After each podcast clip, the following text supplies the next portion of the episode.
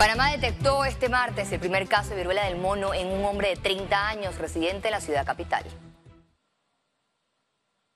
Sobre un tema Las autoridades sanitarias informaron que el paciente permaneció aislado en su casa esperando los resultados de la prueba, pero que una vez se dio la confirmación por parte del Instituto Conmemorativo Gorgas, fue trasladado al Hospital San Miguel Arcángel en San Miguelito. El paciente está totalmente estable, él está tranquilo, físicamente se encuentra muy bien, no tiene ningún tipo de complicaciones. Ya tenía los criterios de casos sospechosos, tenía los siones en, en tórax y en tronco.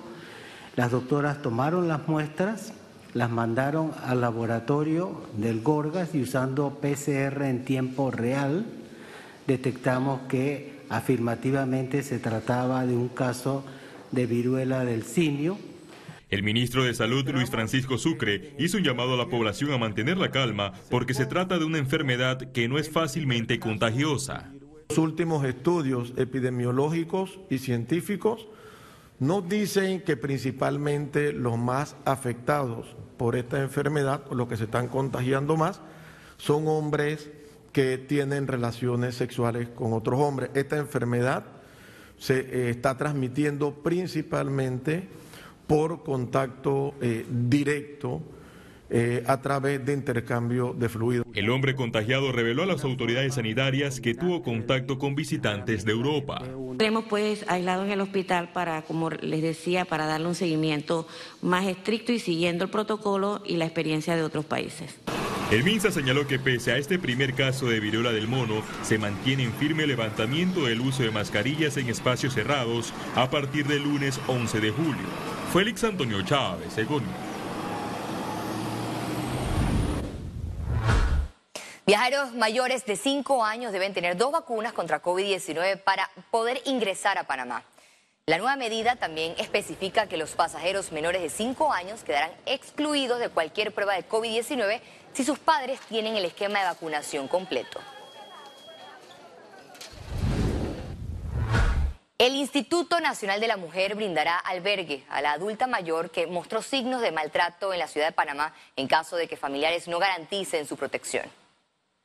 Nosotros de manera coordinada vamos en su momento a ver y a coordinar con la Fiscalía si se determinará si hay familiares que puedan garantizar esa protección efectiva y si no, nosotros le vamos a dar, a brindar el albergue en eh, el Instituto Nacional de la Mujer, en los albergues que nosotros tenemos del Instituto Nacional de la Mujer. ¿Por qué?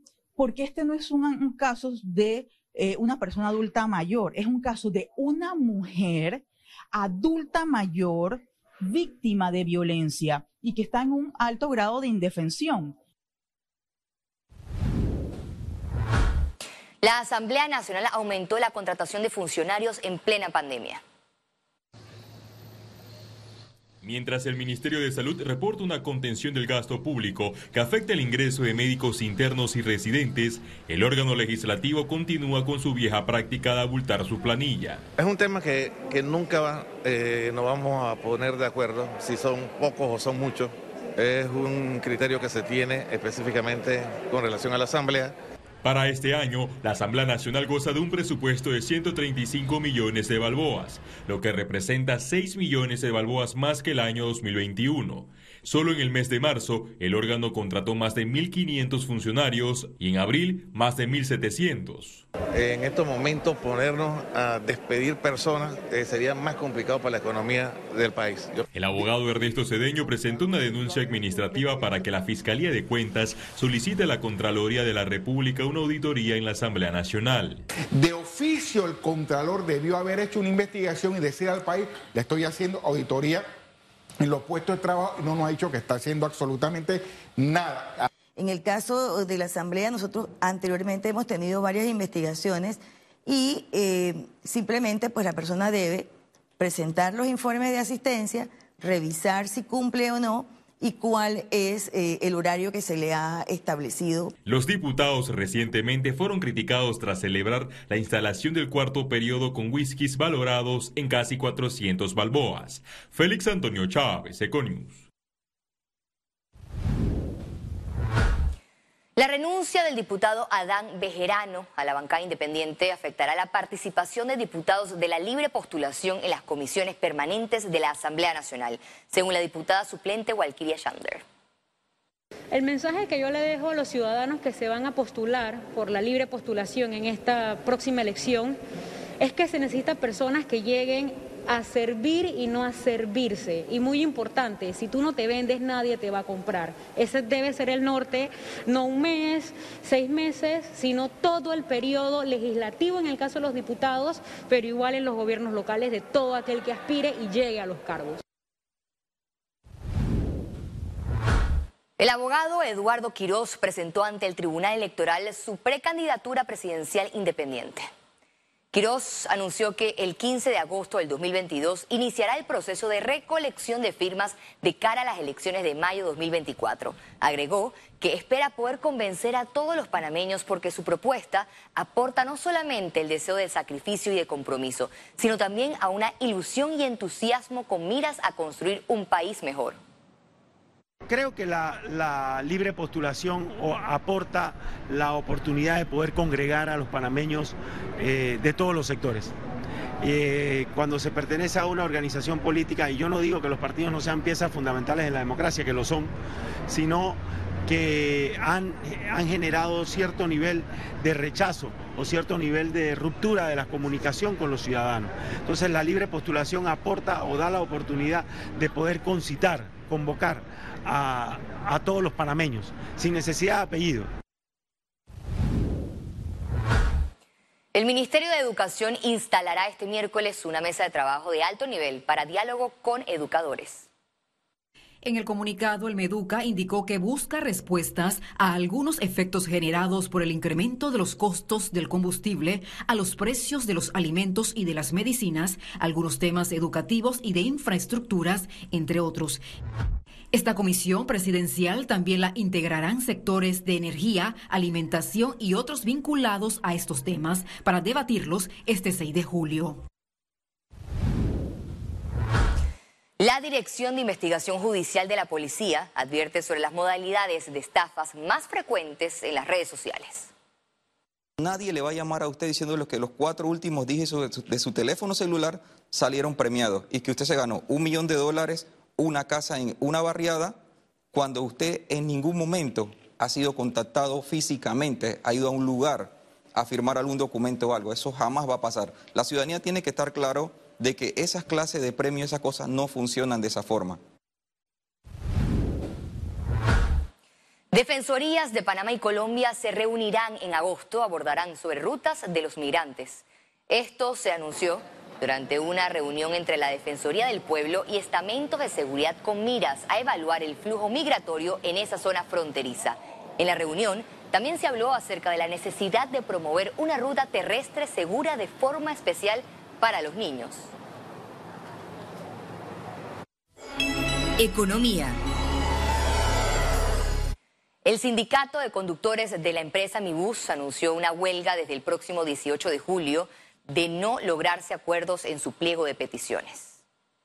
Esos son lugares que ahora... La empresa Mibus y sus trabajadores se mantienen en negociación de la nueva convención colectiva que regirá desde este 2022 con vigencia de cuatro años. El pliego del sindicato Sintracodep contempla 97 cláusulas, entre las que solicitan mejoras y beneficios al trabajador. Tenemos algunos puntos que venimos peleando desde pandemia, entre la vía seguridad, eh, el manejo de los protocolos de seguridad y de bioseguridad que hemos tenido dentro de este tiempo de pandemia. Pero habían algunas afectaciones que vienen a través de estos 10 años de servicio que ha tenido la empresa. Entre eso, la, nueva implementación de trabajadores de cuatro horas. Actualmente, el día de hoy, en Patio Cabima, la TT va y boletea a nuestros compañeros con boletas hasta de 80 dólares, cuando tú te ganas 33 dólares en el día. Cinco de los puntos son de carácter económico y se mantienen sin negociar a la fecha. Estamos actualmente teniendo mucha eh, tipo o fórmula de, salario dentro de mi bus. Hay compañeros de cuatro horas que están ganando 400 dólares de inicio. Y tenemos compañeros también de ocho horas que están en 855. Y tenemos compañeros que están en 800 dólares. Y aún tenemos otro tipo de compañeros que trabajan en zonas pagas con salarios mínimos. Nuestra aspiración es que nosotros podamos llegar a tener un aumento salarial de 1.200 dólares. No, ese es para el conductor. General, nosotros estamos ambicionando un 10% de aumento general. Al consultar a la empresa Mi Bus, esta respondió vía correo electrónico que la parte relativa al aumento salarial podría ser la más difícil toda vez que la pretensión sindical no es acorde a la realidad económica de la empresa ni a la realidad económica del país. Por su parte, el Ministerio de Trabajo se mantiene en la mesa de negociación como mediador para garantizar un diálogo que permita acuerdos. De no lograr ese consenso, los conductores se irán a huelga desde el 18 de julio, afectando la movilidad local. Ciara Morris, Econews. Un ranking de Bloomberg ubicó a la canasta básica panameña como la cuarta más cara de América Latina. Este gráfico refleja que la canasta básica de Panamá sumó a mayo del 2022 280 dólares con 71 centavos, un incremento de 13 dólares con 93 centavos respecto al 2021. Este monto solo lo supera Honduras con 285 dólares con 60 centavos, Venezuela con 382 dólares y Guatemala con 417 dólares y 40 centavos. El regulador bancario reportó incremento en la cartera crediticia panameña al cierre de mayo de 2022. El último informe de actividad bancaria de la Superintendencia de Bancos de Panamá registró que el saldo de la cartera crediticia era de 56.064 millones de dólares, lo que representó un incremento de 3.4%, es decir, 1.856 millones de dólares al compararlo con el mismo periodo del 2021. El aumento corresponde a la colocación de nuevos préstamos productivos y para vivienda con interés preferencial.